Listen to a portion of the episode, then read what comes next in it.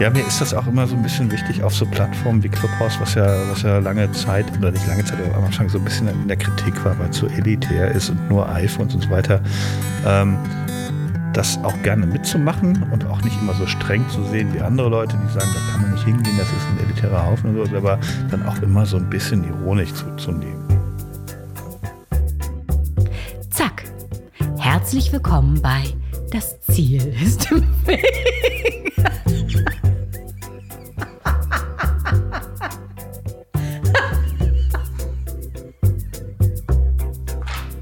Eieieiei. Willkommen in Folge 111 des Podcasts, in dem ich mit Quereinsteigern und Quertreibern spreche. 111, die Folge. Ich hoffe, es geht euch gut und ihr hattet eine schöne Woche. Im Moment ist Schneetreiben, wenn ich hier aus dem Fenster gucke. Und was soll ich sagen? Zack, ich bin geimpft. Letzten Sonntag. Das war der erste Schuss. Mitte Mai kommt dann der zweite und ich freue mich drauf. Tat überhaupt nicht weh, keine Nebenwirkungen. Super Service im Impfzentrum lief wirklich äh, wie am Schnürchen. Fünf Sterne gerne wieder, würde man schreiben bei Google. Und da ich die letzte Folge schon den Helfern, Ärzten und Menschen und Mitarbeitern im Impfzentrum gewidmet habe, möchte ich diese Folge einem ganz besonderen Partner von mir mit, mit, mit, widmen. Mein Gott, was ist denn heute los? Und da im ganz speziellen den Mitarbeitern, nämlich den Jungs und Mädels beziehungsweise MitarbeiterInnen der Hamburger Morgenpost, die gute alte Mopo und auch Mopo Online halten in diesen schweren Tagen die Fahne hoch für die Wahrheit und den guten Journalismus. Und außerdem sind die total nett und berichten jede Woche über diesen Podcast. Vielen, vielen Dank für die tolle Zusammenarbeit. Ganz besonders an Philipp, Michaela, Marina und Marc und natürlich auch alle anderen Mitarbeiter. Ihr macht einen tollen Job und es macht wirklich Spaß, mit euch zu arbeiten. So, und bevor ich zu meinem heutigen Gast komme, noch was in eigener Sache. Wenn euch dieser Podcast gefällt, klickt doch in eurer App einfach mal auf den Abonnieren-Button. Und wenn ihr den Podcast über Apple hört, lasst einfach mal eine Bewertung da. Das hilft nämlich diesem Podcast sehr. Ansonsten schreibt mir gerne auch Feedback an ziel.ponywurst.com. Und wenn ihr Fotos und kleine Videos zu jeder Folge sehen wollt, folgt mir auf andreas.loff auf Instagram. Auf Andreas.loff. Egal. Unter Andreas.loff auf Instagram. So, und ihr könnt meinem nächsten Gast auch gleich auf Instagram folgen und auch auf Twitter. Peter Wittkamp, seines Zeichen Comedy-Autor, Witzeschreiber quasi, aber auch Buchautor und ein ganz toller Mensch. Ich sage immer der große Philosoph Peter Wittkamp. Wir haben gleich schon in der Folge festgelegt, dass es eine zweite Folge geben wird. Und wir haben das Gespräch in der Mercedes-Benz Arena in Berlin aufgenommen und hatten sehr gut gefüllte Bar dabei und hatten keine Anschlusstermine. Das war wirklich ein wunderschöner Abend. Lieber Peter, es war mir ein ganz besonderes Vergnügen, Zeit mit dir zu verbringen und ich freue mich auf die Fortsetzung. Und euch viel Spaß beim Durchhören.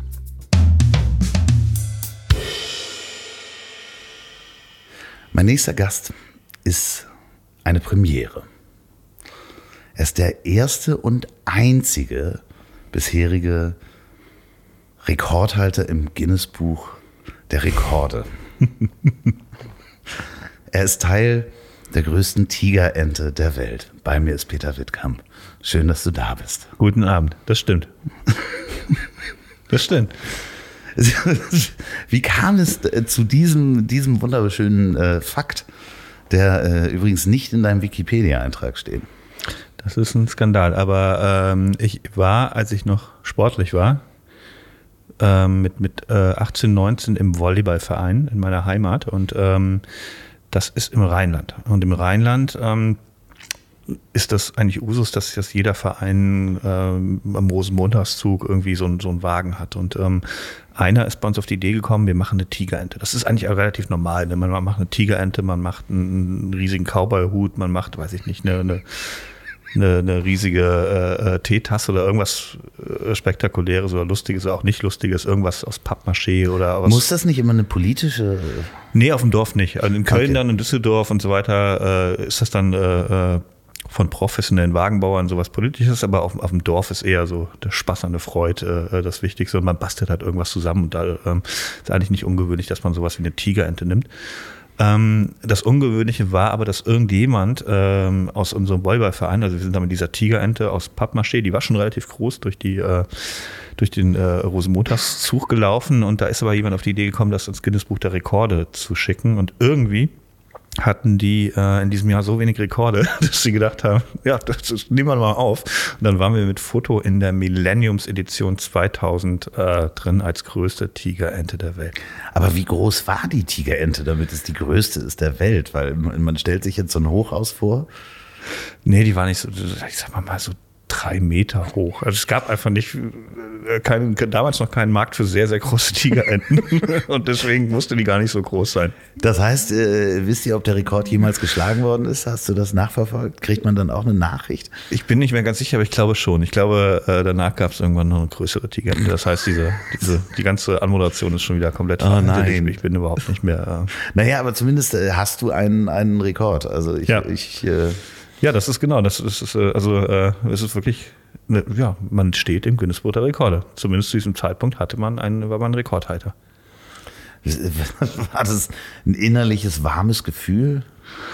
Nee, nee das, ich, das wurde auch gar nicht so richtig kommuniziert. Irgendwann war das halt so und dann, dann, äh, nee, dann hat man eher darüber gelacht, dass die so verrückt sind, unsere, unsere bescheuerte Karnevalstigerente aus Pappmaché da reinzunehmen. Es war jetzt nicht so, ja, wir haben ja keine, weiß ich nicht, 18.000 Liegestützen hintereinander gemacht, wo wir wirklich gesagt, gesagt hätten, du, oh, also Wahnsinn. Das, das, war Draht und, und äh, alte Zeitungen sozusagen. genau, man, man hat sich auch zum Wagenbau getroffen. Das ist dann so, so, man trifft sich dann in irgendeinem Schuppen auf dem Land, wo, wo zumindest Platz ist für so ein riesen Pappmaché-Monster. Und dann trinkt man vor allen Dingen Bier und weicht sehr viel Zeitung in Wasser und Leim ein und äh, pappt das dann an so Draht dran. Also es ist auch schon, die Herstellung ist eigentlich schon so ein, eher so eine Art ja, geselliges Trinken mit, mit, mit Bastelspaß. Und das fühlt sich jetzt nicht so als riesen geleisteter Rekord an. Hast du das danach nochmal gemacht? Ich habe gerade mal überlegt, wann ich das letzte Mal Zeitung eingeweicht habe in Leim und Wasser, um irgendwas zu basteln. Nee, das war das letzte Mal. Das war in, äh, das war schon damals äh, äh lange Zeit, äh, also das habe ich nach langer Zeit wieder mal gemacht. Das war aber so ein Schulding. Ne? In der Schule hat man das klar gemacht gemacht. Äh, Pappmaché, äh, komisches Wort eigentlich, Pappmaché. Und danach, glaube ich, nie wieder. Ist ja zusammengesetzt irgendwas Maché ist wahrscheinlich französisch oder so. Pappmaché. Pappmaché. Pappmaché. so, aber wie ist denn das gewesen? Das war in Asbach. Das war in Asbach. Wie viele Einwohner hat Asbach? Äh, das ist eine Verbandsgemeinde. Also der Ort an sich, wo ich gewohnt habe, der hat so 3000 Einwohner. Da sind immer noch ein paar Gemeinden drumherum, also vielleicht so 10.000 insgesamt. Wie war die Jugend außer Trinken. Schwierig, ja. Also trinken, äh, ja, Dorf, äh, äh, wenn man auf dem Dorf äh, groß wächst, dann ist Trinken schon äh, eine, eine Freizeitbeschäftigung, weil so viel anderes ist halt nicht da los. Und äh, ähm, das war schon, also ich habe jetzt nicht gelitten darunter, aber ich fand es schon anstrengend, dass halt nicht so richtig da ist. Ne? Das, es gab in, in dem Ort noch nicht mal so ein, so ein Jugendtreff oder so eine irgendwie eine, es gab schon ein, zwei Kneipen, aber die waren eher für ältere Leute, wo die dann Skat gespielt haben am Samstagabend, also nicht, wo Jugendliche hingehen. Und man musste schon für die, für die, fürs nächste Kino nach Siegburg fahren oder nach Bonn, äh, auch für die nächsten Clubs oder Diskos waren es dann doch eher noch damals auf dem Land.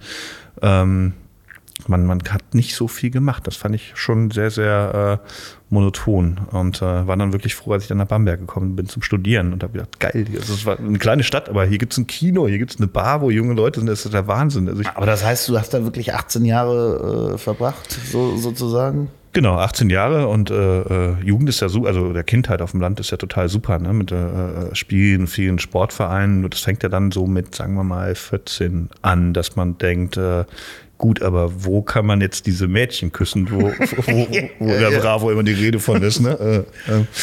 Und äh, auf der Schule, die, die zwei, die man gut fand, die sind mit älteren Jungs gegangen. Das, ähm, das, ähm, ja, also dann, dann war es schon wieder vorbei mit, mit den Chancen. Übrigens die äh, frustrierendste Zeit, habe ich neulich mit jemandem drüber gesprochen, fand ich damals wirklich so diese Zeit, wo man selber Mädchen gut findet.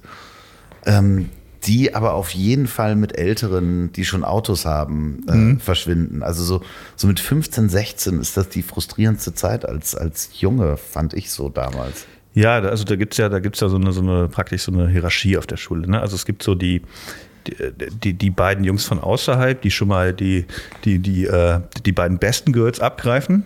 Und dann gibt es noch so einen, einen Top-Markt für Leute, aber das machen dann die hübschen Jungs unter sich aus. Ne? Die, der Top-Markt. Der, der Top du weißt, dass wir heute Weltfrauentag haben.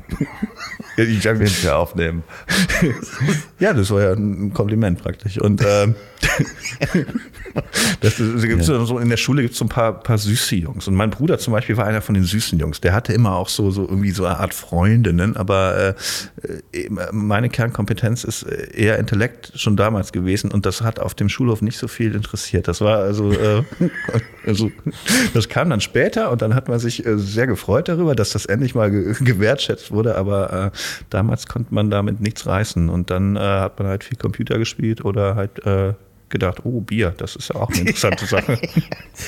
ich habe viel, viel, Computer gespielt und irgendwann Bier entdeckt, ja, das stimmt. Den Schmerz wegtrinken. Aber waren denn da irgendwelche Diskos in der Nähe oder sowas, wo man dann mal hingegangen ist? Nix so richtig, wo man äh, hingehen nicht, also man muss dann fahren, ne? dieses berühmte auf dem Land, wer fährt? Äh, einer muss fahren. Äh, der muss schon mal nüchtern bleiben. Dann gibt es natürlich, äh, reißt man sich nicht um diesen Posten, weil äh, man fährt halt in schon eher provinzielle Disco äh, und das ist nüchtern nicht so ein Riesenspaß. Äh, und deswegen scheitert es manchmal schon daran, dass man jemanden gefunden hat, der diese Bürde auf sich genommen hat. Und ähm, ehrlich gesagt, wir, wir, wir waren auch mit Diskus nicht so erfahren. Also wir wussten jetzt, wir sind da manchmal hingefahren, dann war cool, jetzt sind wir in der Disco, erstmal an die Bar gegangen, äh, weil trinken, das konnten wir ja. Äh, aber sonst wussten wir nichts. Nicht, geht man jetzt dahin oder tanzt man dann ein Mädchen an äh, oder, oder äh, äh, lieber nicht äh, oder wartet man an der Bar? Also das, das war dann meistens so, dass man halt genau das gemacht hat, was man auf dem Land dann schon gemacht hat, mit, zusammen mit den Jungs rumstehen und Bier trinken. Und äh, weißt du noch, was du damals äh, so werden wolltest, als das so die Zeit war? Konntest du dir da schon den, das Bild von Berufen machen? Also erst als kleiner Junge und später dann als Heranwachsender? Als, also, so, also kleiner Junge weiß ich nicht so richtig, aber ich weiß, dass ich, sobald ich Kontakt mit Computerspielen hatte, eine sehr gute Idee hatte und die war, ich werde Computerspiele-Verkäufer, weil dann habe ich direkt alle neuen Computerspiele und ich kann den ganzen Tag im Laden praktisch spielen. Und wenn jemand kommt, dann verkaufe ich mir schnell eins, dann kann ich aber weiter spielen. Das, das kam mir so genial vor. Also bist du damals in Läden gegangen und hast da gespielt? Äh, nee, aber ich hatte mir das so vorgestellt. Äh, äh, also da muss man auch nach Siegburg oder irgendwie nach Bonn fahren, um Computerspiele zu kaufen, was man ja damals noch gemacht hat, nicht, nicht runterladen. Ähm, aber ich habe mir das so vorgestellt, dass man so wie in High Fidelity, das habe ich dann später geschaut, aber so ungefähr wie die in High Fidelity ihren Job machen als Musikverkäufer, dass sie den ganzen Tag in ihrem Laden sind, Quatsch labern und Musik hören. So ungefähr habe ich mir das als, als Computerspieler. Aber das gab solche, solche bei mir im Karstadt oder sowas, konntest du dann so an einem Computer Computer spielen? Das war natürlich immer voll mit Kindern, die irgendwie äh, probiert haben. Ach doch, das habe ich auch gemacht. Das sind aber eher diese, diese, das waren immer die, die jeweils aktuellen Konsolen, also NES oder später SNES e oder irgendwie die, die, die PlayStation 1 vielleicht, die konnte man dann genau im, im äh, äh ja, praktisch Testspielen mit total ausgeleierten Controllern, äh, tausend Kinderhände schon dran gewesen. Bei mir waren es noch C64 und solche Sachen. Wirklich? Also, äh, ja, oder zumindest richtige Computer, wo man dann auch was eingeben konnte und so. Haben wir aber auch gemacht. Also es fing an bei mir auch mit C64, dass ich beim Kumpel geschlafen habe und wir haben C64 gezockt. Kaiser, das Die ganze Nacht, ja, unglaublich. Und wie lang das, ich habe das neulich irgendwann mal in der Emulation nochmal gespielt, die Älteren werden sich erinnern, es dauert unglaublich lang. Sehr, sehr lange. Man ganze Nächte einfach so, äh, man war so eine Art Kaiser und musste ein, sein Volk regieren und musste dann so ungefähr die Kornausgaben, damit sie zu essen hatten und andere Ausgaben irgendwie steuern, steuern genau. und bestrafen ja. und irgendwas. Ja. Und dann, wenn Krieg angefangen wurde, war es relativ schnell vorbei. Man konnte das mit vier oder fünf Leuten spielen, glaube ich. Ja, so ganz genau weiß ich nicht mehr, aber es war auch nicht viel, äh, also im Vergleich zu heutigen Spielen war nicht so viel geboten, aber es hat uns stundenlang gefesselt. Ja, ja, das ist, das ist Wahnsinn. Ähm, und äh, wann hast du dich von dem, von dem, von dem Gedanken des Computerspielverkäufers getrennt und war das irgendwie dann auch eine, eine, eine Vorbildung oder eine Erwartung von deinen Eltern äh, zu studieren? Nee, überhaupt nicht. Ich komme aus einer Arbeiterfamilie eher und bei uns ist das jetzt nicht so gewesen, dass man gesagt hat, der Junge muss an die Uni. Ähm, das war irgendwie, ich hatte ein relativ okayes Abitur und das war so naheliegend, dass, dass man äh, dann studiert anscheinend. Ich hatte aber auch keine Ahnung. Also ich habe dann an BWL angefangen, ein Semester, was, weil ich dachte, das, das ist so, wenn man BWA, das ist sowas, was man studiert. Ich habe das wirklich ohne groß nachzudenken gemacht und habe dann schnell gemerkt, dass das vielleicht keine gute Wahl war für mich. Ähm, aber da hat das vielleicht so, als ich nach Bamberg kam, hat das vielleicht dann auch äh, aufgehört mit diesem Computerspiele-Verkäuferwunsch, äh, weil dann habe ich ja gemerkt, dass man in so einer richtigen Stadt muss man gar nicht die, die, die ganze Zeit Computer spielen, weil, weil da gibt's da gibt's Bars und Kinos und, und irgendwie eine Innenstadt und man kann, äh, da bin ich so ein bisschen aufgeblüht. Und äh, irgendwann äh, ja, wuchs das auch mit den Computerspielen raus dann war vielleicht so der nächste Wunsch, äh, ich habe Soziologie dann schnell, äh, Soziologie schnell studiert und dann war der nächste Wunsch so vielleicht äh, Journalist, Soziologe, irgendwie sowas, sowas in diese Richtung. Aber ich habe mich wirklich nie so ganz groß für Berufs, Berufsvorbilder, Berufsvorstellungen interessiert. Das war immer eher so, eher so Zufall. Das heißt, ähm, du bist dann nach Berlin gegangen, um Soziologie zu Ende zu studieren, oder? Ich bin nach Berlin gegangen, weil man musste ein Praktikum machen, sonst hätte ich das wahrscheinlich auch nicht gemacht. Ähm, man musste aber eins machen, um das Studium abschließen zu können, ein Pflichtpraktikum. Und ähm, da ich habe damals schon als DJ aufgelegt und bin dann so zu Universal Music gekommen, weil ich gedacht habe, Musik und Soziologie, ich werde Musikmarktforscher und habe mich dann in der Musikmarktforschung bei Universal Music beworben und ähm, so bin ich dann dahin und bin dann nie wieder aus Berlin weggegangen, weil ich gedacht habe, das ist ja noch besser als Bamberg. Also es gibt ja noch mehr Kinos, es gibt noch mehr Bars. und es gibt Universal Music, wo ich arbeite und äh, da sind auch viele lustige Menschen und man kann auf Konzerte gehen und ja und, und äh, abends in Clubs wahrscheinlich noch wird man eingeladen auf all diese Partys, so wie wir uns das so vorstellen, ne? Ja, ich war weiter Marktforscher, das ist schon eher der, der konservative Typ oder der etwas spießige vielleicht in, in, der, in der Firma. Das, ich hatte jetzt im Gegensatz zum A&A musste ich jetzt nicht zu viele Konzerte oder irgendwie junge Leute äh, Proben sehen oder sowas, aber es hat trotzdem gereicht, dass das ein bisschen aufregend war. Also man hat schon dieses ähm, äh, auf Konzerte gehen eben, ich durfte dann auch so CDs bestellen. Also CDs waren ja damals noch eine Währung, äh, das war noch vor Spotify äh, und ähm, ich hatte wirklich CDs sehr gerne und ich war in einem Job gelandet, wo ich mir die einfach bestellen konnte. Offiziell als Preise für Gewinnspiele und so weiter, aber inoffiziell durfte man sich auch mal selber eine mitbestellen und das war der nächste Traum für mich. Da war ich dem, dem Computerspieleverkäufer fast nah, weil da war es schon fast mehr, dass ich Musik äh, also als Hauptinteresse ausgemacht hatte und dann irgendwo zu arbeiten, wo ich mir diese ganzen CDs, die ich mir vorher für teures Geld kaufen musste, einfach selber bestellen konnte. Das war schon ziemlich gut. Ja, ich kannte oder ich kenne so ein paar äh, Musikjournalisten auch in der Zeit oder habe in der Zeit ein paar mit ein paar Musikjournalisten auch zusammengearbeitet und ich fand das so faszinierend, weil die mussten die nicht mal bestellen. Die haben einfach jeden Tag CDs und Platten nach Hause geschickt bekommen. Hm? Die offiziell stand da immer noch so, ähm, Eigentum von Universal kann jederzeit zurückgefordert werden, aber wurde ja nicht. Nee. Natürlich nicht. Nee. Und äh, war, war das dann auch der Traum, dann zu sagen, ich werde Musikjournalist und ich lasse mir das dann irgendwann auch alles zuschicken? Nee, das mit dem Musikjournalist, das hat sich, glaube ich, irgendwann, das habe ich so als Hobby oder privat noch so ein bisschen gemacht, aber das hat sich dann irgendwann auch zerschlagen. Ich habe dann eher von äh, ich habe mich erstmal in diesem Job als Musikmarktforscher ganz wohl gefühlt und habe aber damals schon angefangen zu twittern und habe immer die, oder mich haben mehrere Leute angeschrieben, wo ich denn Werbetexter wäre, weil ich ja so pfiffig schreiben würde.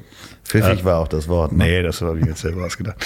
ähm, und ich habe dann immer gesagt, nee, ich bin ja, bin ja nur Marktforscher und habe dann aber selber überlegt, vielleicht wäre das ja, wenn ich anscheinend gut schreiben kann, was für mich in die Werbung zu gehen. Und dann bin ich irgendwann in die Werbung gewechselt, in die Werbeagentur.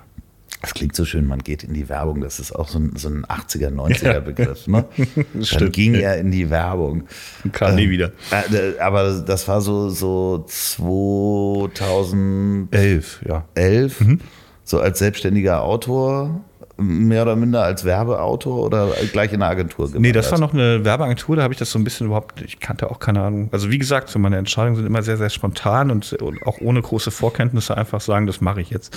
Und äh, da habe ich beschlossen, ich werde jetzt Werbetyp und bin in die Social Media Agentur Torben Lucien die gelbe Gefahr gewechselt. Ah ja, richtig, ja. Ähm, Und die ist relativ groß mittlerweile, die war damals noch sehr, sehr klein und äh, ja, habe dann einfach äh, da mir Quatsch ausgedacht und fand das, das ist ja auch cool. Also man, man, man, man kriegt zwar keine CDs mehr, aber man wird für Quatsch ausdenken bezahlt. Das ist ja auch nicht so schlecht. Und, und man hat äh, trotzdem einen Kickertisch im Büro. Und ja, wir hatten keinen Kickertisch. Wir hatten weder bei Universal, glaube ich, noch bei TLGG, äh, was die Abkürzung war, hatten wir jemals einen Kickertisch. Das ist, ich bin irgendwie durch die Werbung gekommen, ohne Kicker, jemals einen Kickertisch. Von, von es gab dann aber was anderes. Es gab dann Sitzsäcke. Ja, ja, so, ja, ja, ja, ja schon, schon, schon, das auf jeden Fall. So New ähm, Economy. Das auf jeden Fall. Ähm, ja, und äh, ähm, dann war ich in der Werbung. Und von da aus ähm, ging das so, dass, dass ich irgendwann hatte ich einen Jobwechsel, wollte, wollte ich irgendwie was Neues ausprobieren, war so ganz kurz leicht gelangweilt und wollte dann natürlich über äh, Tape TV, einem, einem Internetmusik TV-Videoanbieter anfangen. Und äh, da bin ich genau drei Tage geblieben, weil ich gemerkt habe, das ist nichts für mich. Äh, Was haben die gemacht? Äh, Internet-Musikvideos praktisch, so eine Art ah. Viva für, für Internet. Ähm, und ich bin da am, am 1. Januar 2013 zur Arbeit erschienen oder am 2. Januar vielleicht. Ähm, ähm, und bin da drei Tage geblieben und habe dann gekündigt, weil ich gedacht habe, das, das, nee, das, das gefällt mir hier nicht. Und dann war ich auf einmal ohne, das erste Mal in meinem Leben so richtig ohne, ohne Zukunft oder ohne Hoffnung und äh, musste mir schnell was überlegen. Dann, dann habe ich mich selbstständig gemacht und aus, aus einer Not heraus und ohne auch äh, überhaupt eine Ahnung zu haben, wie das geht und was man da für Unterlagen und so weiter, wie das, also ich war auf einmal selbstständig und habe ein paar Bekannte angeschrieben, dass ich jetzt selbstständig bin und sie können mich gerne buchen und äh, auch total dilettantisch und äh, ähm, also ja. Visitenkarten gemacht? Ja, auch wirklich, tatsächlich. ja, ja, ja, ich ich habe ich hab sofort gedacht, ich brauche jetzt Visitenkarten äh, und habe mir, ich weiß nicht, ob direkt am Anfang, aber relativ schnell äh, Visitenkarten besorgt. 40 Stück irgendwie äh, in einem Peter schicken. Wittkamp, Autor. Äh, ich weiß gar nicht, ehrlich gesagt. Äh, nee, da stand irgendwas, ihre Ideen, Ideen, Peter Wittkamp, Ideen, glaube ich, stand da drauf. Einfach nur Ideen. Das, äh, ja. Und ähm, da war ich noch ganz stolz. Hinten habe ich so Raum für eigene Notizen drauf gemacht. Da konnte man noch was notieren, wenn man wollte. Und das war meine äh, nicht erste Visitenkarte, bei Universal hatte ich natürlich auch welche, bei TLGG auch, aber das war meine erste selbstgemachte Visitenkarte und ich dachte, das, das braucht man. Habe ich nie so richtig gebraucht, aber ich war, ich dachte, ich habe da schon wieder einen wichtigen Schritt gemacht mit der, mit der ersten selbstgemachten Visitenkarte. Ja ich, ja. ich finde, man braucht das auch. Also das zu machen, um dann zu merken, dass man es nicht braucht. Ja. Also wenn du es nicht gemacht hättest, hättest du, würdest du vielleicht immer noch damit rumlaufen und denken, ah, vielleicht ja. brauche ich Visitenkarten. genau. Man hat dann ja relativ schnell gemerkt, dass man die vielleicht dann doch nicht braucht. Ähm, und dann wurdest du auch gebucht von Freunden? Ähm, ja, von so halbbekannten aus der Werbeszene. Äh, ähm, dann hat es ein Jahr gedauert, bis ich da so richtig Fahrt aufgenommen habe. Und ähm, dann lief das eigentlich ganz gut. Also ein paar Mal habe ich schon gedacht, so, also wenn mich jetzt keiner anruft, dann, dann weiß ich jetzt nicht, was ich nächsten Monat machen soll finanziell. Ich hätte auch noch Geld, Arbeitslosengeld, glaube ich, zugestanden äh, bekommen, aber ich war ich habe eine große äh, Abscheu vor Formularen und mir war das zu aufwendig, dieses mhm. Formular auszufüllen. Äh, ähm, deswegen habe ich nie ALG 1 wäre das ja gewesen, äh, empfangen. Ich war, hatte einfach keine Lust, dieses Dokument auszufüllen. Das Darf ich mal fragen, wie die Abscheu vor Formularen ist, weil ich habe die auch. Ist es, ist es das Ausfüllen, das Schreiben? Fällt dir das Schreiben schwer oder ist es äh, Nee, ich habe keine Angst vor Formularen, die klar sind, aber ich habe die Erfahrung gemacht, dass so, sobald es von Ämtern kommt und so mhm. viele Bögen sind, dass, es das, dass, dass das nicht mehr logisch zu begreifen ist, dass man da nicht rangehen kann und sagen kann, so, das ist klar, da kommt der Name hin, da kommt das hin, sondern es ist so vage ausgedrückt, dass ich nicht weiß, was ich da machen muss. Es ist zu kompliziert für mich. Also es, es äh, fehlt auch der, der, Platz für eigene Notizen. Ja, genau. Definitiv.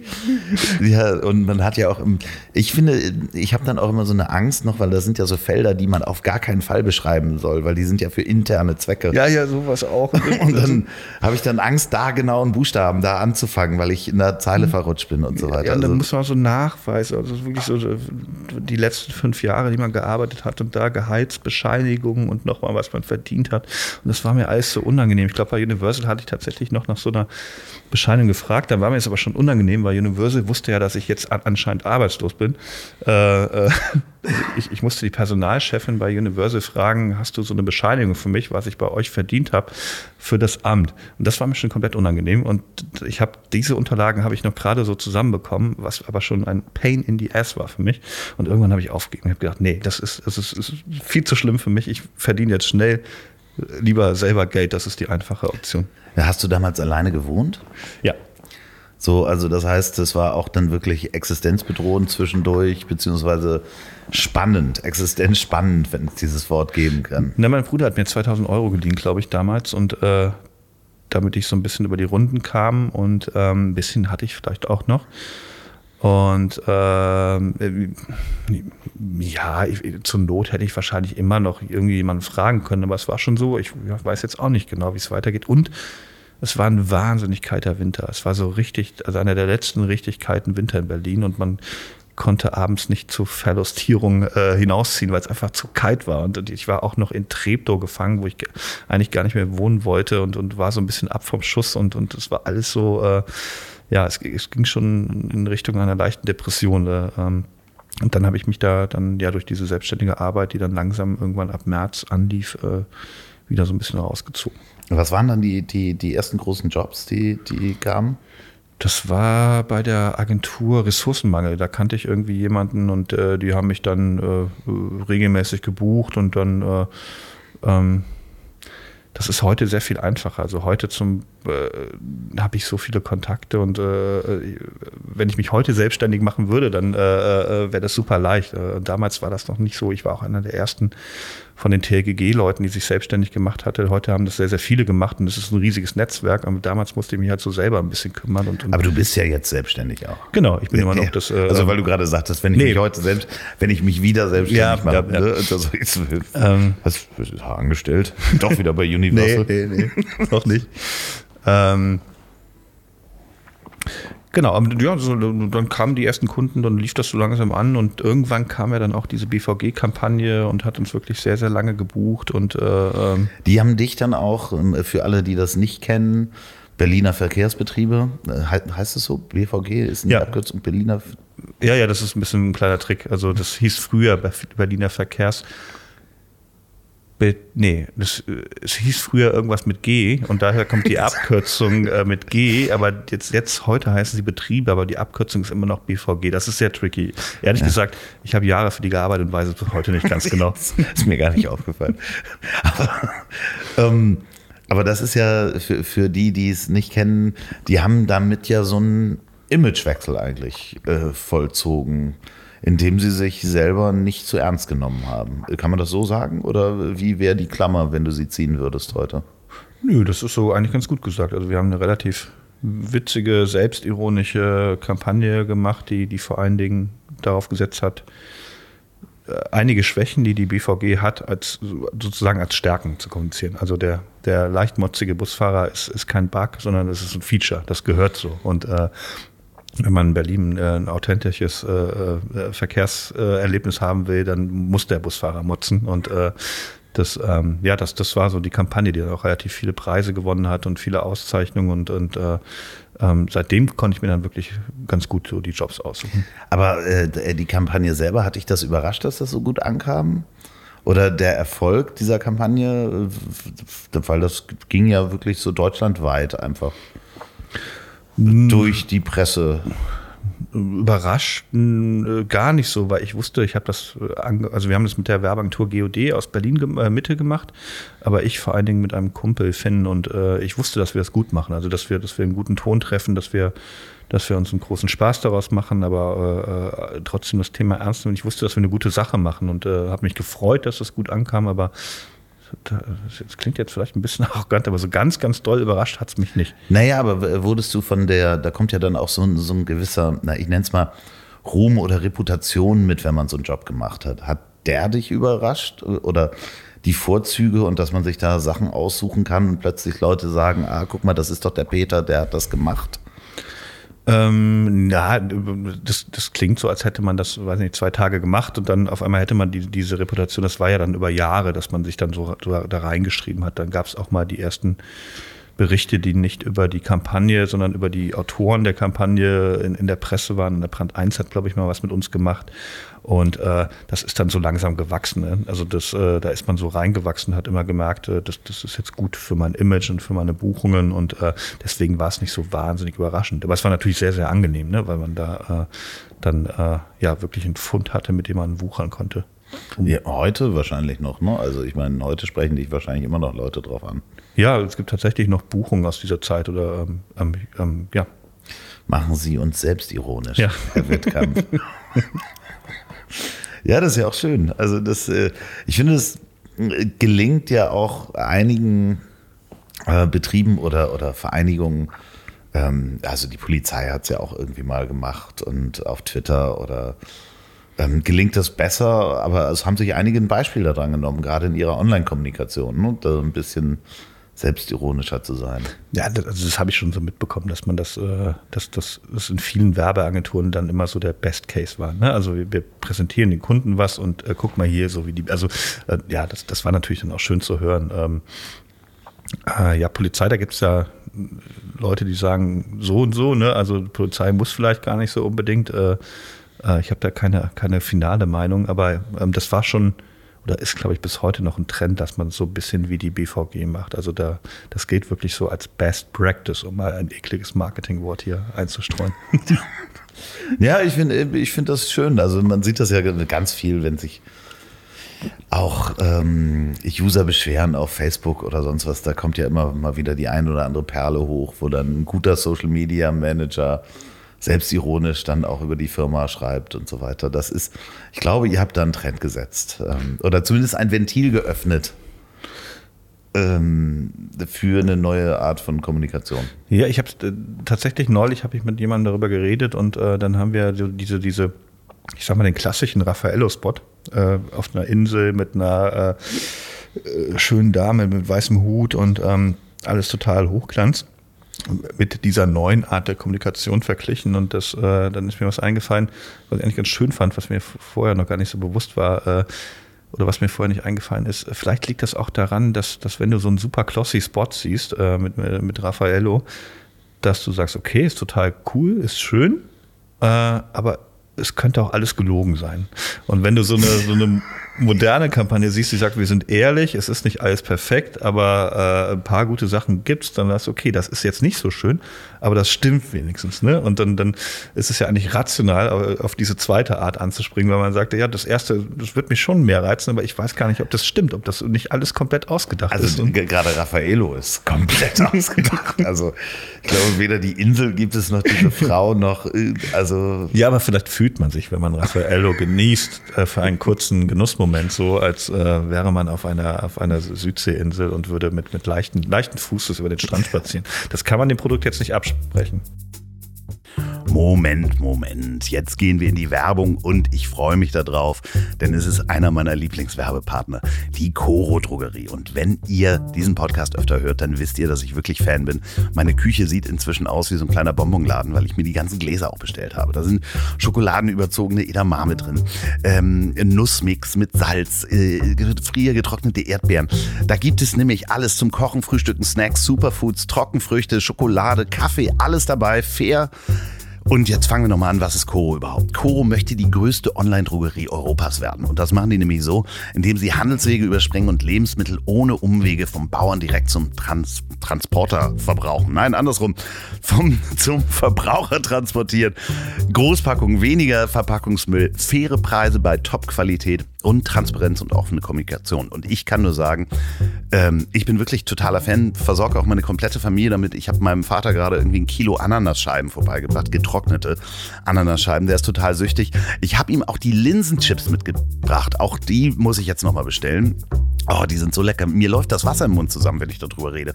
Und das ist wirklich ganz wahrhaftig meine Meinung, ich bin Fan. Kauft doch auch mal bei Coro ein unter corodrogerie.de. Coro wird geschrieben K-O-R-O und ihr bekommt mit dem Gutscheincode WEGCORO 5% aufs gesamte Sortiment.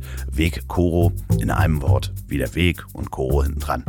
corodrogerie.de. Vielen Dank, Coro, für die Unterstützung dieser Folge und ich hole mir jetzt gleich noch so eine getrocknete Wassermelone, die ist nämlich gerade angekommen. Die hat Olli P. mir nämlich empfohlen und äh, die hatte ich noch nicht probiert. In diesem Sinne viel Spaß beim Weiter Durchhören von Peter Wittkamp. Ja, ja, ich bin nie so der Raffaello. Ich bin eher der Moncherie-Typ. Ich bin das.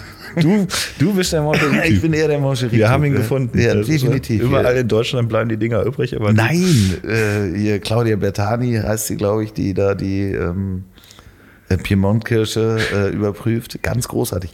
Gibt es jetzt übrigens auch mit dunkler Schokolade und Wodka drin. Hm, toll, noch mehr, was man wegschmeißen kann, weil es keiner isst. Äh, Aber du, du weißt, dass die Piemont-Kirche ein Marketing Ja, ja, okay. definitiv. Also- Die gibt's gar nicht. Wie der äh, russische Zopfkuchen. Den gibt's auch nicht? Na, also den hat Dr. Dr. Oetker erfunden. Das wusste ich nicht. Der hat nichts mit Russland zu tun. Ach geil, ich mag solche Geschichten, wo man, also, äh, Das das habe ich auch übrigens äh, vor zwei Tagen in irgendeinem Podcast gehört. Ich weiß es nicht mal welcher. Vielleicht war es von Jan und Olli hier äh, ähm, fest und flauschig. die, äh, was es noch nicht gibt, äh, das ist auch noch ganz schön, dieses 10.000 Schritte am Tag gehen. Das ist äh, auch eine, eine Werbekampagne gewesen in, aus Japan, glaube ich, für einen der ersten Schrittzähler. Und die haben dann irgendwann behauptet, ja, 10.000 Schritte gehen ist voll gut für die Leute. Das ist, hat da erstmal keine wissenschaftliche Basis. Ne? Also das äh, ist natürlich Ah, okay. ist nicht schlecht, wenn du 10.000 Schritte am Tag gehst, aber wenn man das mal macht, merkt man, das ist schon ganz schön viel. Ne? Also äh, es reichen wahrscheinlich auch 7.000 oder 5.000. Ein bisschen bewegen ist schon äh, nicht schlecht, aber diese 10.000 Schritte, das kommt äh, aus dieser Werbekampagne für den Schrittzähler. Es gab doch noch diesen anderen Werber, äh, das fällt mir gerade ein, ah, verdammt, fällt mir der Name nicht mehr ein, der eigentlich auch Comedian war und für so eine Airline geschrieben hat und diese Airline innerhalb von wenigen ähm, Monaten irgendwie in den Ruin geworben hat. Ah, verdammt, ähm, muss ich dir mal zuschicken. Äh, werde ich nachliefern äh, in eine der anderen Folgen, die wir dann nochmal machen. Ähm, aber äh, du bist dann ja äh, gebucht worden plötzlich als Gag-Autor. Kam das gleichzeitig durch Twitter oder wie hat man sich dahin bewegt? Das war so eine zweite Ebene. Also ich habe diese Werbung gemacht und äh, habe, glaube ich, bei TLGG schon angefangen, ähm, äh, witzige Listen ins Internet zu schreiben, einen Blog zu haben mit witzigen Listen oder hoffentlich witzigen Listen. Und ähm, das hat relativ schnell für Aufmerksamkeit gesorgt und wurde viel geteilt. Und dann waren auch schnell ein paar Verlage dabei, die es kaufen wollten, als Buch machen wollten. Und ähm, durch, diese, durch dieses Blog und durch das Buch dazu habe ich so die, die Aufmerksamkeit von ein paar Leuten aus der, aus der Gag-Szene bekommen. Also ich glaube, Böhmermann hat mich mal angeschrieben, weil wir denselben Lektor bei oder denselben Sachbuchchef bei Kiepenheuer und Witsch hatten und von der Heute-Show, der Jochen Voss, der damals die, die Online-Seite zur Heute-Show konzipiert hatte, ähm, äh, der hat mich auch über diese, diese Seite gefunden. Und das war so mein Einstieg in diese Richtung. Und wenn man da erstmal so ein Füßlein drin hat, dann äh, kommt man da auch nicht mehr so gut raus, weil das wirklich keine große Szene ist in Deutschland. Ähm, und die, die Hälfte macht Mickey Beisenherz und die andere Hälfte teilen sich. Äh, Tommy Schmidt. ja, genau. Also es gibt tatsächlich nicht so viele Leute, äh, äh, die das machen und dann, äh, dann hat man auf einmal da so einen Fuß drin und dann, genau, war ich dann auf einmal Gagschreiber ähm, auch noch. Und gleichzeitig noch ein Buch rausgebracht. Und Buch auch noch. Die fünf schlechtesten Antworten auf Ich liebe dich. Das war das Listenbuch, genau. Ja. Ja. ja. Was sind denn die fünf schlechtesten Antworten auf Ich liebe dich? Ich habe es leider nicht gelesen. Oh, war ja, das war der Titel. Das müsste, also das auf dem Titel, das war mir wichtig, dass auf dem Titel schon eine Liste ist und das ist diese, äh, ich liebe dich, äh, das ist äh, Danke war dabei, äh, jetzt haben wir den Salat war dabei. Ich weiß. Das, nee, das war nicht dabei, das wird aber immer kommentiert, dass das Ja. eine gute Antwort wäre. Äh, das würde ich ja wohl merken. Schlafgut ist Top 1. Auf, äh, auf Platz 1 ist äh, Schlafgut. Nach wie vor sehr, sehr schön. Äh, ich habe das Buch, ich muss es glaube ich noch bestellen. Aber es ist schon, äh, wie, wie bist du? Das kannst du auf meinem Instagram nachgucken. Ich, äh, ich baller das alles kostenlos auf Instagram raus. Ich weiß nicht, ob Kiepen, Heuer und Witsch sich darüber freut, aber äh, jeden Monat mache ich ein paar Listen so als, äh, aus dem Buch und äh, Ah. äh, mach die, mach die mache die auf Instagram. Und irgendwann, glaube ich, Ende dieses oder nächsten Jahres bin ich dann auch durch mit dem Buch. Und dann, dann gibt es alles auf Instagram und man muss dieses Buch nicht mehr kaufen. Hier noch der Hinweis, äh, folgt bitte Peter Wittkamp auf Instagram. Ähm, du heißt auch Peter Wittkamp auf Instagram, Ja, hast ja. keinen Ja. Special-Namen dir ausgewählt. Nee. Folgt dem Mann auf Twitter. Dir, dir hier folgen relativ viele Leute auf Twitter, ne? Das, weil du so Mhm. lange schon dabei bist und weil du natürlich guten Content hast. Wie viele tausend Leute sind das? Äh, 54 ungefähr? 54.000? Ja, das ist äh, mehr als hier in die Arena reinpassen. Das, das ist, ja, das ist wirklich, ähm, Mehrfach. manchmal, wenn ich mir das, also äh, denke ich darüber nach, wenn ich auf dem Made Festival mal war, äh, damals äh, zu der Zeit, die, die Älteren werden sich erinnern, als es noch Festivals gab, das war äh, ja so eine Art Musik mit vielen Leuten, ähm, gibt es heute nicht mehr. Äh, dann, dann, da waren da, glaube ich, so 20.000 Leute. Ne? Und das war riesig. Da waren vor der Hauptbühne, vor der Second Stage, auf dem Campingplatz und, und dann habe ich immer gedacht, krass, also doppelt, äh, äh, doppelt so viele Leute, wie jetzt auf diesem ganzen Mate sind, folgen deinem Scheiß auf Twitter. Das ist so für mich ein gutes, gutes Gefühl, um äh, da äh, eine gute Methode, um ein Gefühl für diese Zahlen zu bekommen. Das ist absurd viel. Ja, ich habe ich hab das ja, hier im Podcast ist ja ungefähr so ähnlich, also ein bisschen weniger. Aber ähm, wenn, wenn man sich das in Arenen vorstellt, ist es einfach krass, weil ich meine, hier, hier sitzen zwei Menschen mit zwei Mikrofonen Ja. und wir sitzen in einem Ja, Raum, hier nackt. ist niemand natürlich. Und im Grunde hören uns dann auch sehr viele Leute zu. Und ich habe das dann auch mal ähm, in, weil ich sehe ja auch, wie lange die zuhören, die hören da irgendwie 85 Prozent der Leute hören das zu Ende. Und das ist dann immer ungefähr eine Stunde. Und ich habe das mal ausgerechnet, vor ein paar Monaten, dass man mir inzwischen irgendwie, weiß ich nicht, 180 Jahre lang zugehört Ach so, hat. die, die, die, die, die, die Netto-Andreas-Zeit. Ja, genau. Es wurden mir 180 Jahre auf, auf diesem Planeten zugehört und das finde ich schon sehr skurril. So, so, so viel kann ich gar nicht mehr reden. Das, äh, Das darf man sich auch nicht vorstellen. Ne? Also Nee. Ich glaube, sobald man sich vorstellt, dass jetzt, genau, wenn, wenn ich jetzt sage, sowas, weiß nicht, so ein bescheuertes Wort wie Pipan, äh, Ja, genau. dass das jetzt 40.000 Leute hören. Dass 40.000 Leute denken, warum sagt der Wittkamp Pipan? Pipan, Pipan. ja, ja, vor allen Dingen, nein, was machen die dabei auch? Die haben ja, auch irgendwie was zu tun. Die, einige liegen im Bett, äh, äh, schlafen und hören das, sie wachen davon auf, denken morgen früh daran oder sagen das einfach am Frühstückstisch. Kleine Kinder, die es aus Versehen gehört haben. Ja. Niemand hat Pipan gesagt. Und das ist ja, ähm, in dem Moment, wo man irgendwie das publiziert, dann sieht man zwar die Zahlen oder, oder man weiß das auch bei einem Buch, aber es sind ja alles Einzelschicksale in Anführungsstrichen. Ne? Also auch wenn du ein paar tausend Bücher verkauft hast, dann liegen die in ein paar tausend Ja. äh, Ja. Haushalten. Ja. Also man darf sich auf keinen Fall vorstellen, was twitter ich denn jetzt zu meinen 50.000 Followern? Ne? Also dann, dann, dann denkst du, alles ist total bescheuert. Das ist, ich, also ich habe gerade nicht irgendwie, weiß nicht, die, den Nahostkonflikt gelöst und kann euch das jetzt verraten. Das, das würde ich gerne zu 50.000 twittern, aber alles andere kommt ja dann redundant vor. Also das darf man sich nicht so vorstellen, sonst wird man Nee, ist ja auch bei Instagram ist ja dasselbe. Also das ist ja, äh, sind dann ja auch, als gerade wenn man dann äh, Accounts sieht mit Millionen Reichweite. Da habe ich aber, finde ich, das finde ich auch ganz schön, so eine Lockerheit, find, finde ich, dass mir das auch scheißegal ist auf eine Art, ne? wie viel das jetzt lesen oder dass ich wirklich auch oft, und ich glaube, du auch so, wir machen halt das, worauf wir Bock haben. Ne? Und das, äh, ähm, Ja, andererseits ist es natürlich spannend, also wenn du dann so große Accounts dir anguckst oder auch große Podcasts, wenn zum Beispiel, ich sag jetzt mal Tommy Schmidt und Felix Lobrecht mit ihrem Podcast, haben irgendwann mal das Grundgesetzmagazin empfohlen von äh, Olli Wurm, äh, äh, äh, Freund von mir, den ich auch kenne. Und es war am nächsten Tag bei Amazon auf Platz 1 sofort. krass. So, und hat sich da auch gehalten. Das heißt, auch mit so einer großen Reichweite kriegst du dann ja auch irgendwann, kannst du Dinge bewegen. Und das, irgendwann kannst du dann den Nahostkonflikt vielleicht lösen. ja. ja, könnt ihr auch nochmal auf Instagram folgen, da werde ich bald den Nahostkonflikt lösen. Das wird total super. Das ist das nächste Projekt. Das das nächste Projekt. Wenn es halt die richtigen 50.000 sind, die dir folgen, dann ist das vielleicht möglich.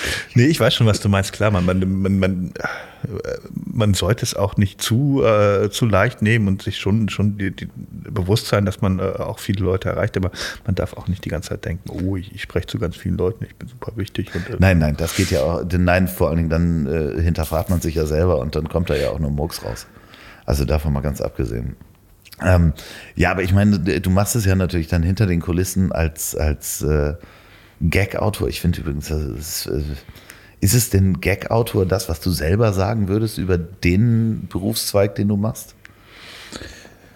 Comedy-Autor? Ähm, Gag-Autor, ja doch, das, das kann man so sagen. Also ich, ich bei der Heute Show Online bin ich ja äh, fast schon in administrativer Funktion, dass ich äh, andere Scherzbeute, Gag-Autoren äh, äh, betreue und denen so ein bisschen die Themenrichtung vorgebe und dann auswähle und äh, ab und zu noch ein bisschen die die Sachen einkürze oder ein bisschen pointiere, also noch, noch dichter oder vielleicht auch manchmal noch ein bisschen länger schreibe und äh, gar nicht immer selber äh, ähm, äh, Scherz schreiben muss.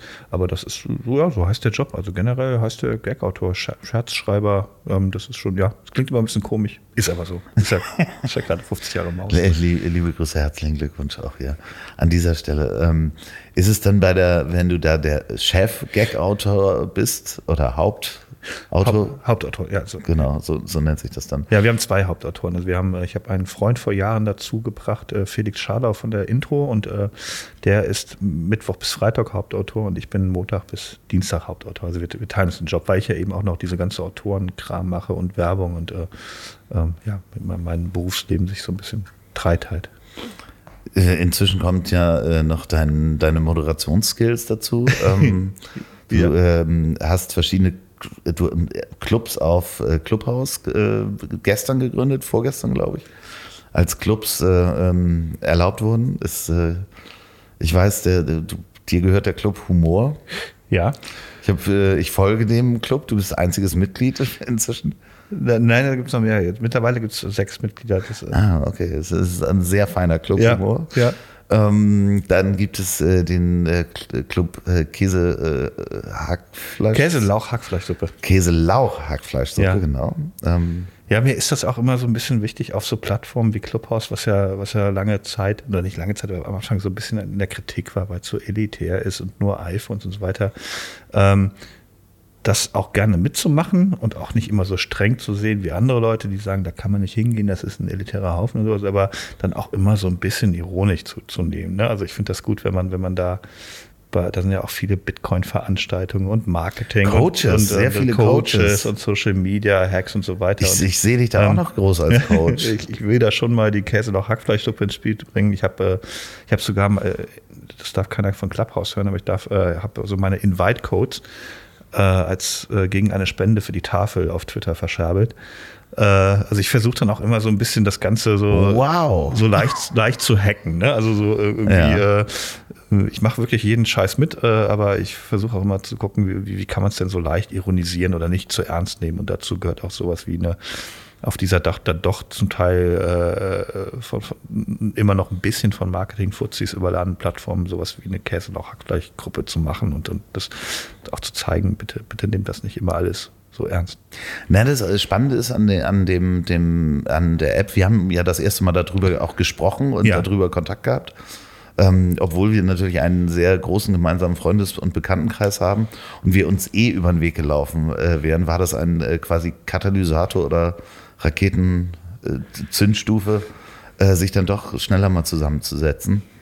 Weil es ist schon für die Menschen, die es nicht kennen und auch noch nie ausprobiert haben, ist schon spannend, was das Gespräch, obwohl man sich nicht sieht, über ein Thema oder manchmal ist es auch einfach nur vor sich hin quatschen und Quatsch zu erzählen, das ähm, ähm, schüttet was bitte nochmal aus? Ähm, Oxytocin ah, war Oxytocin, das, ne? ja. Das ein Bindungshormon. Ja spannenderweise. Ähm, und dass da auch äh, Bekanntschaften und Freundschaften entstehen, das ist schon sehr faszinierend über so ein reines Audio-Medium. Mhm. Ähm, und ähm, ja, wie wird das weitergehen?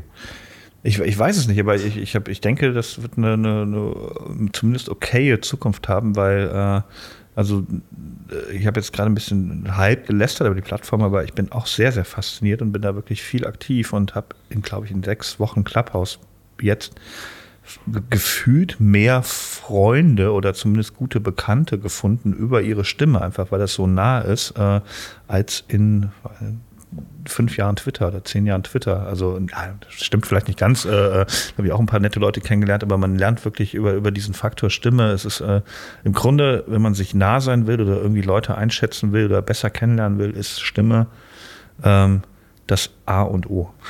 Das ist das Spannende. Wir haben uns ja vorher hier im Vorgespräch unterhalten.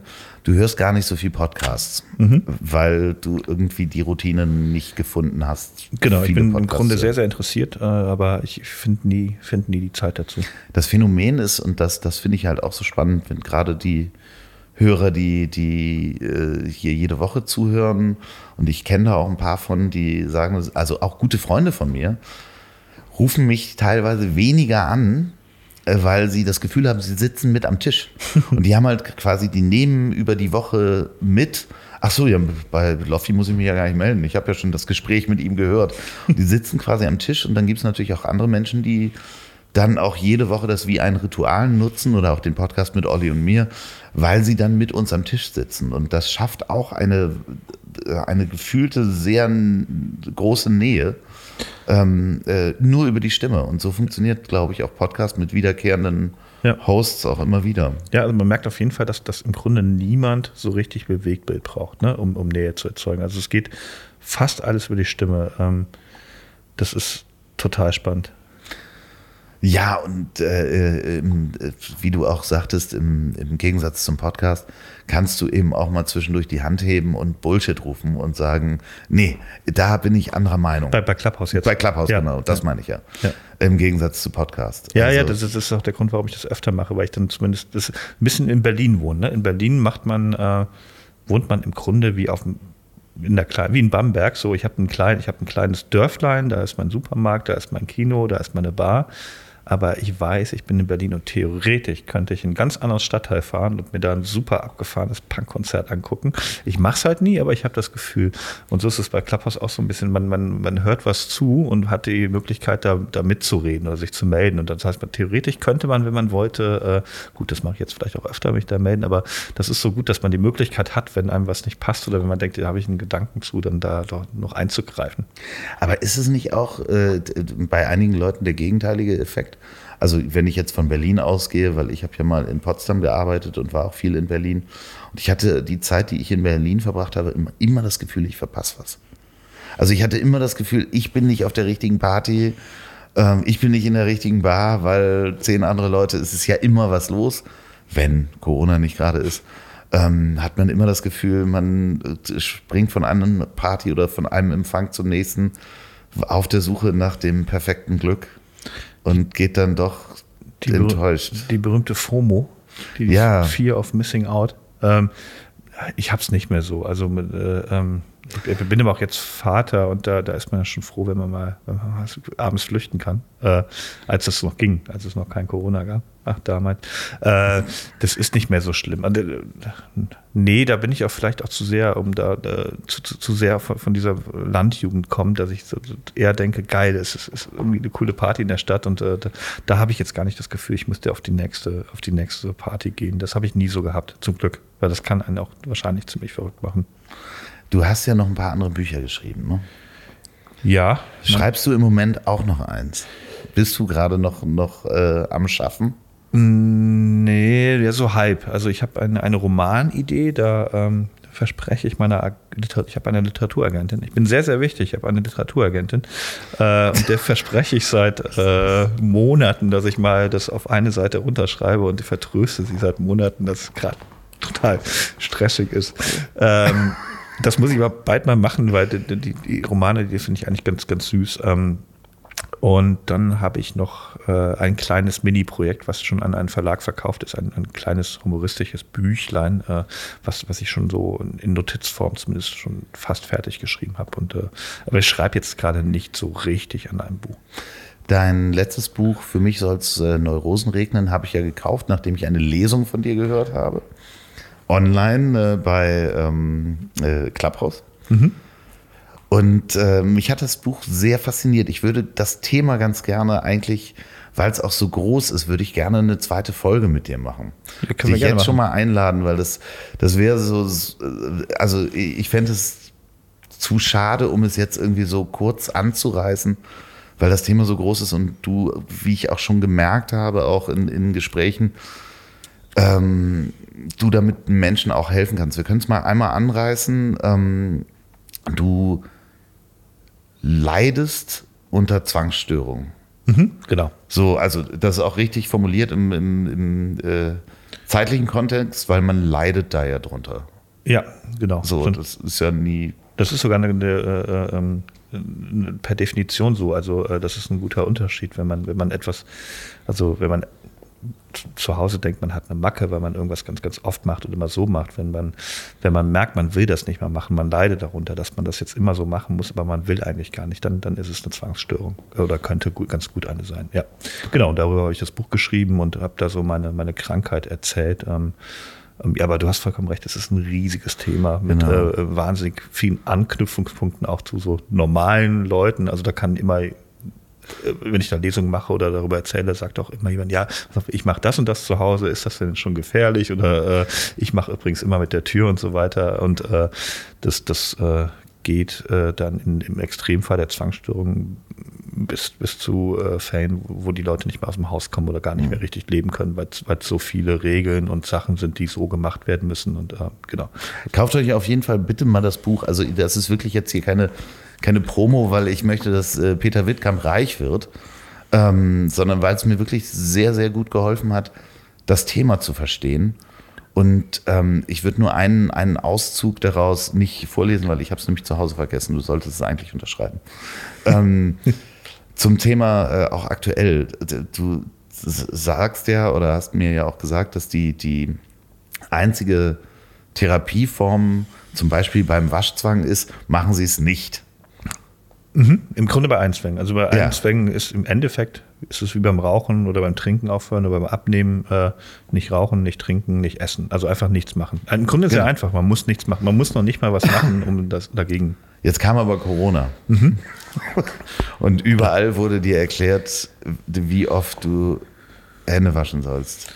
Es ist ähm, bei mir glücklicherweise ja, der Waschzwang ist schon lange vorbei. Damit fängt auch das Buch an, dass ich in meiner Jugend so eine Art Waschzwang entwickelt habe.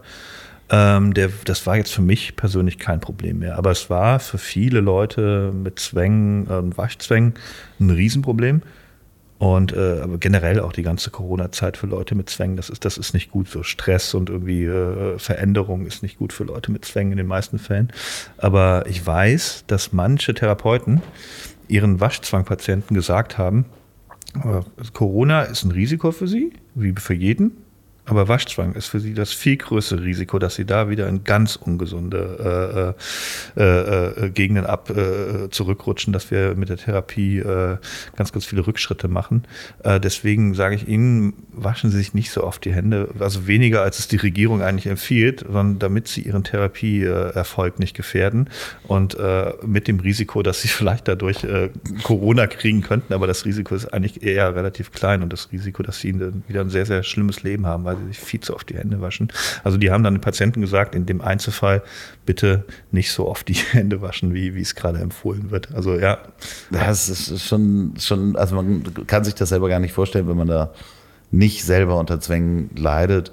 Und dann ist es noch gerade ein Zwang, der halt plötzlich im Fernsehen, im Radio wird dir erklärt, wie du plötzlich deine Hände waschen musst. Ja, der Therapeut würde eigentlich immer sagen, also das sagst du eigentlich fast jedem Waschzwängler, da draußen gibt es nicht so viele gefährliche Bakterien oder, oder Viren, wovor sie gerade Angst haben. Das ist Quatsch. Ne? Und, äh, äh, und jetzt, sagen, oh, jetzt sagen die offiziellen Stellen, da draußen gibt es was ganz gefährliches. Sie müssen sich auf jeden Fall die Hände waschen. Also, jetzt kommt die Mutante ja, auch noch. Ja, also genau. Also jeden, jeden Tag eine neue Schlagzeile.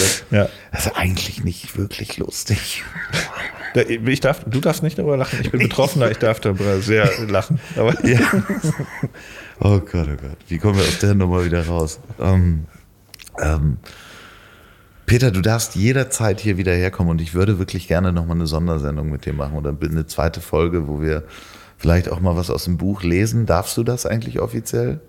Äh, vom Verlag aus? Ja. Ja, klar. Also die freuen ja. sich ja. Also die, äh, natürlich. Also. Ja, vielleicht machen wir das. Ich überfall dich jetzt. Wenn du sagst, nein, schneide ich das auch wieder raus. Sehr gerne. Nee, ich komme immer zu dir. Ja, ja, vielleicht schaffen wir es auch remote oder du kommst nach Hamburg ähm, wir sind übrigens getestet, beide, ähm, davon mal ganz abgesehen. Hier liegen, ich weiß gar nicht, wie viele unzählige Tests noch hinter mir. Ja. Ähm, ich bin eher beliefert worden als Aldi. Und äh, morgen wird äh, Julian Reichelt darüber schreiben. Ähm, vielleicht doch nicht. vielleicht nie wieder. Ähm, das ist dieser Tag, Weltfrauentag. Falls ihr da draußen den Podcast ähm, beim Autofahren hört, dann ähm, folgt jetzt nicht parallel Peter Wittkamp auf Instagram, weil ihr sollt euch auf die Straße konzentrieren. Definitiv.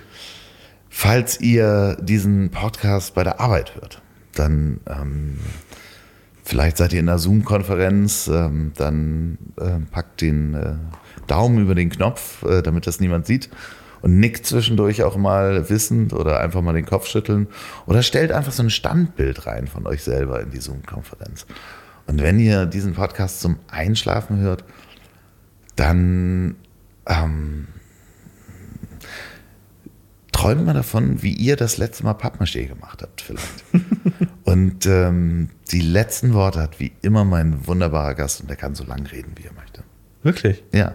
Da, da, ich war da überhaupt nicht drauf vorbereitet. Ich muss, es ist eine Rubrik in deiner Sendung, dass ja, Leute. ist, so, so moderiere ich das ab. So, das Siehst du, da, da Ja, rächt, ja. rächt sich das, dass ich keine Podcasts höre. Ja, das macht nichts. Ich wollte dich da auch äh, voll reinrasseln lassen. Du darfst aber deine letzten Worte wählen, wie du, wie du möchtest. Okay, ähm, dann. Ja, wie, wie viele Stunden, wie viele Stündchen haben wir denn? das, Wir haben den Raum noch die ganze Nacht hier. das, das Einzige, was mir einfällt, jetzt total spontan, ist, äh, ich habe mal so ein Fun-Fact gelesen, ich weiß gar nicht, ob der stimmt, aber dass die, äh, dass die, wie heißt das überhaupt, die, die Armee aus dem Staat Liechtenstein, heißt das Liechtenstein?